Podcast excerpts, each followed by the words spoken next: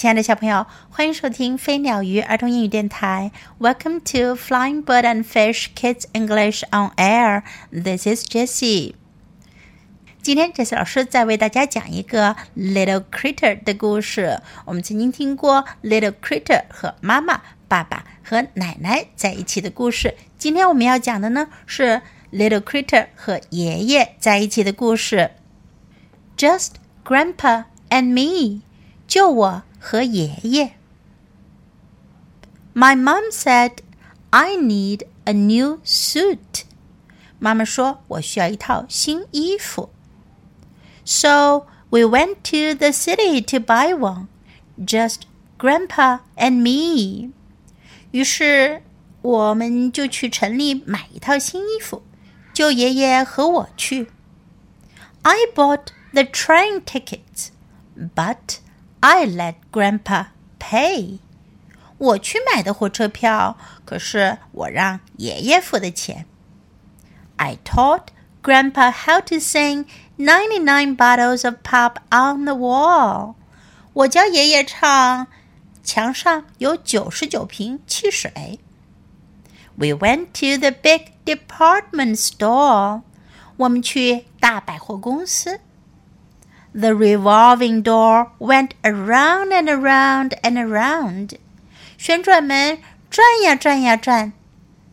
We went around too, just Grandpa and me. 我们也跟着转不停，就爷爷和我。I held Grandpa's hand so he wouldn't get lost. 我抓住爷爷的手，这样他就不会迷路了。不。过 Little Critter 好像抓错了地方，他抓到了一套衣服的袖子上。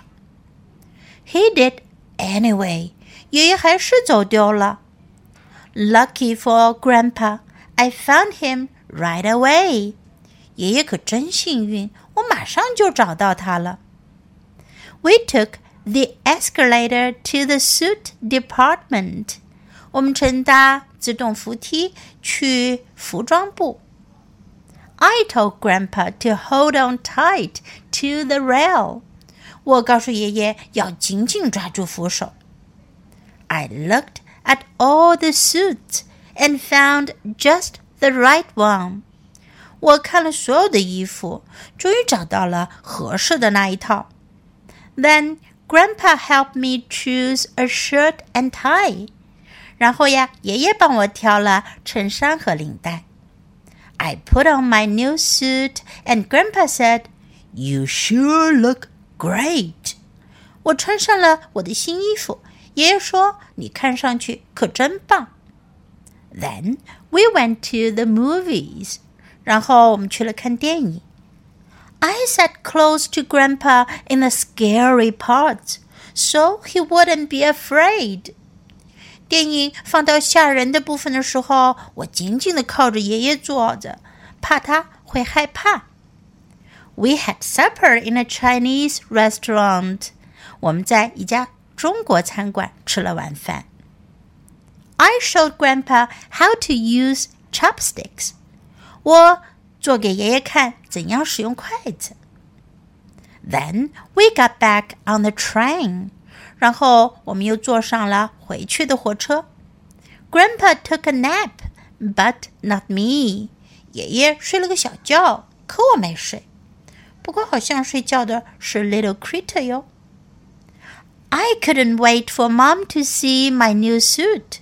我都等不及要让妈妈看到我的新衣服了。We were so proud. Just Grandpa and me. 我们好自豪呀。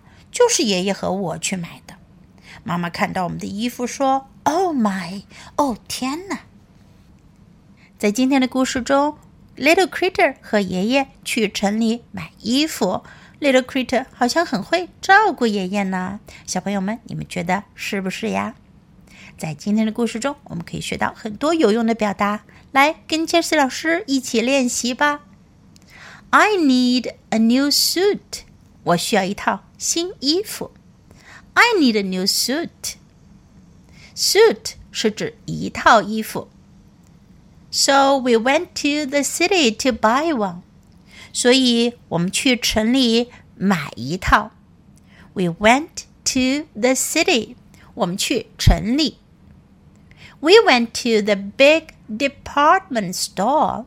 我们去了大百货公司。 Department store 是百货公司的意思。We went to the big department store. The revolving door 旋转门，这可是小朋友们最爱的了。在很多大酒店或者是大的百货公司都有 the revolving door 旋转门。The revolving door. Do you like the revolving door? I found him right away. 我马上就找到他了。I found him. 我找到他了。Right away 是立刻、马上。I found him right away. We took the escalator. 我们搭乘自动扶梯。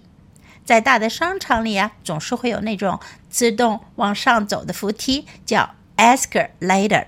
escalator。要是那种直上直下的电梯呢，我们叫做 elevator。elevator。小朋友们要学会说这两个单词：escalator 和 elevator。Hold on tight to the rail，紧紧抓住扶手。我们都知道，在乘搭自动扶梯的时候呀，一定要 hold on tight to the rail。Little Critter 就是这样告诉爷爷的：hold on tight to the rail。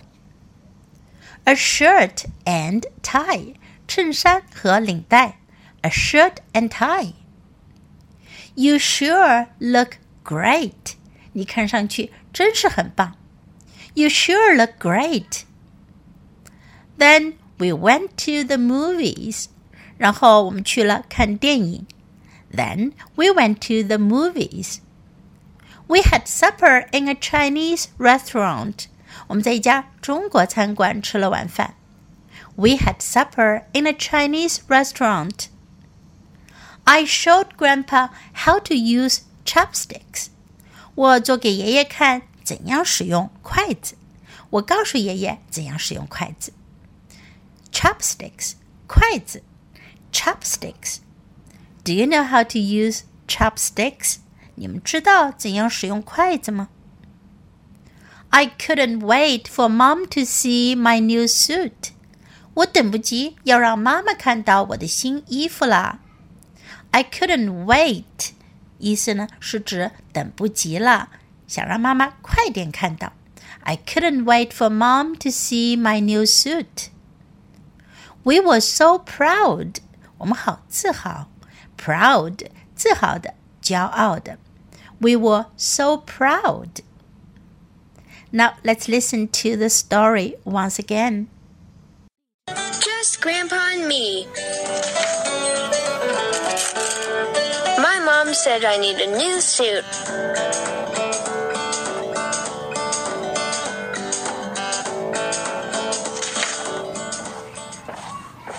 So we went to the city to buy one, just Grandpa and me. I bought the train tickets, but I let Grandpa pay. I taught Grandpa how to sing 99 bottles of pop on the wall.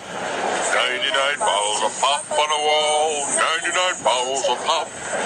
Take one down, pass it around. 98 bottles of pop on the wall. We went to the big department store. The revolving door went around and around and around. We went around too, just Grandpa and me.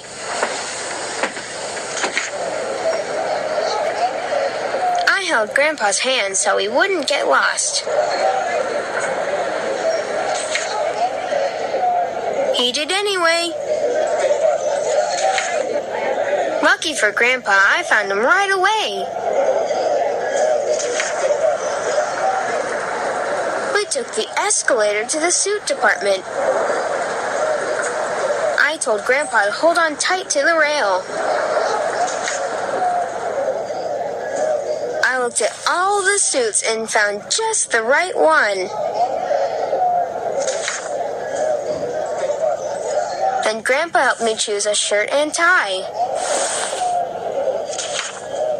I put on my new suit, and Grandpa said, You sure look great.